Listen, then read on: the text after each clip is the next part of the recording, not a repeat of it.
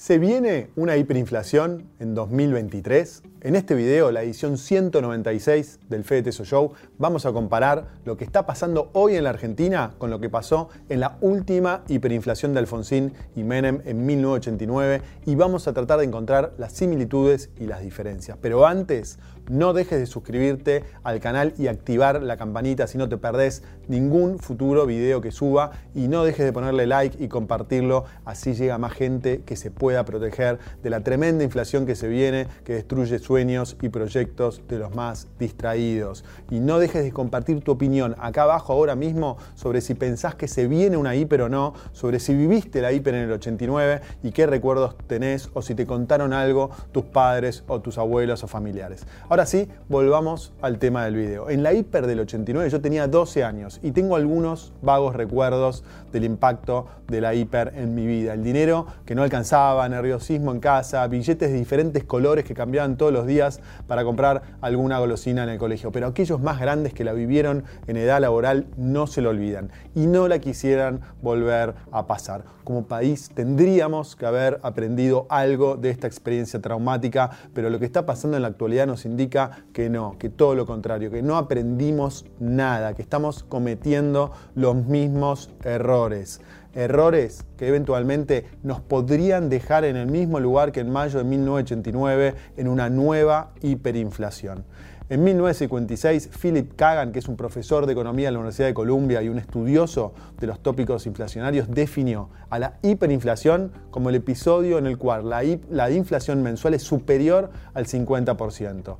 Finaliza cuando esta tasa cae por debajo del 50% por lo menos un año seguido. En abril de 1989 la inflación mensual fue del 33%. En mayo de ese mismo año fue del 78% y en ese mes oficialmente la inflación se transformó en hiperinflación. A continuación, te quiero compartir algunos cuadros muy interesantes del economista Fernando Marul que muestran cómo se fue dando la situación en 1989.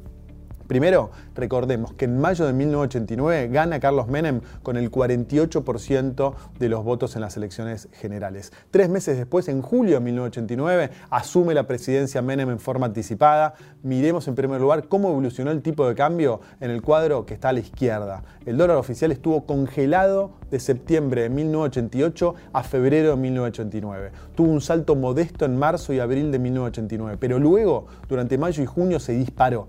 Este salto en el tipo de cambio provocó el fogonazo hiperinflacionario de mayo y de junio de ese mismo año.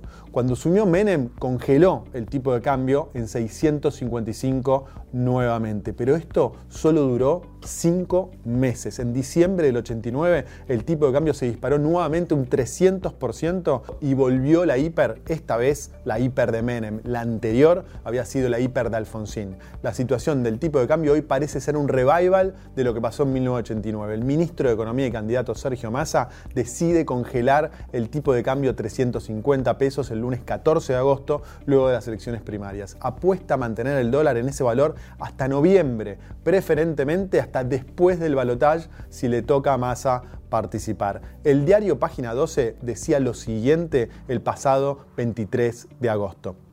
La propuesta que el ministro de Economía, Sergio Massa, trae en sus valijas para presentar al FMI en el encuentro que mantendrá este miércoles en la capital estadounidense en materia de política cambiaria es la de mantener congelado el valor del dólar oficial hasta mediados de noviembre. Como ves, Massa aplica la misma estrategia que Alfonsín intentó implementar en 1988 y que Menem quiso implementar a inicios de 1989. En esta oportunidad, en esa oportunidad en realidad no funcionó. ¿Te parece que esta vez va a funcionar? Bueno, parece complicado que funcione. Está todo dado para que el dólar suba fuertísimo después de las elecciones del 22 de octubre si Massa pierde o del 19 de noviembre si, Maya, si Massa perdón, llega al balotaje. ¿Cuánto podría subir? Bueno, depende, pero si queremos dejar el precio del dólar oficial al mismo nivel que el dólar libre, el precio del dólar oficial en pesos se tendría que duplicar. Y si esto ocurre, sin lugar a dudas, la Argentina estaría nuevamente 34 años después en las puertas de una nueva hiperinflación.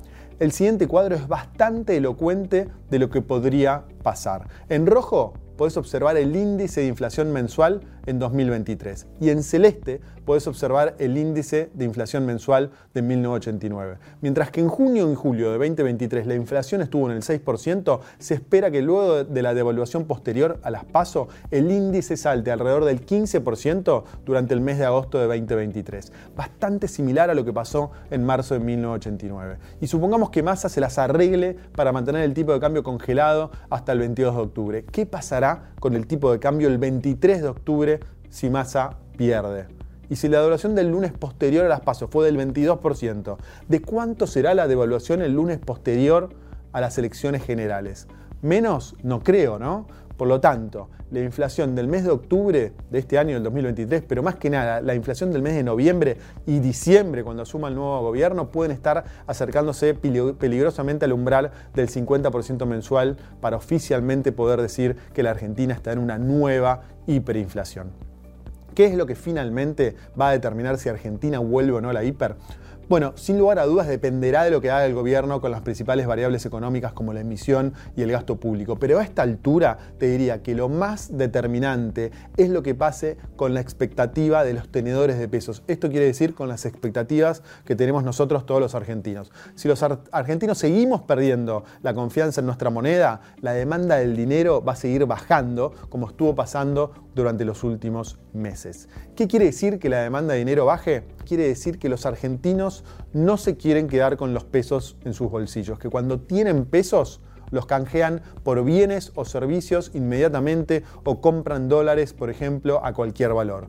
Como cualquier precio de la economía, el precio de un bien, el peso en este caso, es fruto de la interacción de la oferta y la demanda de ese bien. Sabemos que la oferta de ese bien es cada día más alta, porque el gobierno argentino imprime pesos para pagar el enorme gasto público que tiene. Y si la demanda de pesos sigue bajando, el precio se tiene que ir al subsuelo, que en economía eso implica que la inflación se va a ir a la estratosfera.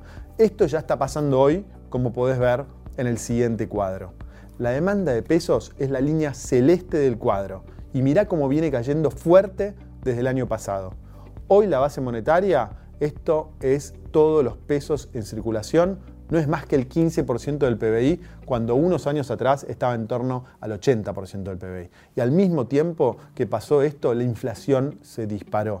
El ruido político es lo que asusta a los argentinos que deciden, por ejemplo, sacar sus pesos de los bancos y canjearlos por dólares o productos al precio que sea. Ese ruido político puede venir por el lado del resultado de las elecciones o como consecuencia del incremento de los saqueos en las calles o por una crisis interna en el oficialismo o por lo que sea que cause más temor o más desconfianza. Si un hecho político genera más desconfianza, la demanda cae y la hiper está cada vez más cerca. De hace meses desde Inversor Global te estamos alertando de ese tema y desde hace meses te estamos diciendo que la mejor forma de protegerte en este escenario es saliendo de las pesos, si invertís en Argentina, yéndose a dólares, por ejemplo, en obligaciones negociables en dólares o acciones argentinas para aquellos que están en Argentina para poder pasar la crisis con el menor prejuicio posible. A medida que se acerca esta fecha de explosión, Queda menos tiempo, estamos sin duda en la, en la, cuenta regresiva, pero todavía hay formas de protegernos. Pero es importante que no tardes porque si, las Argentina se las arregla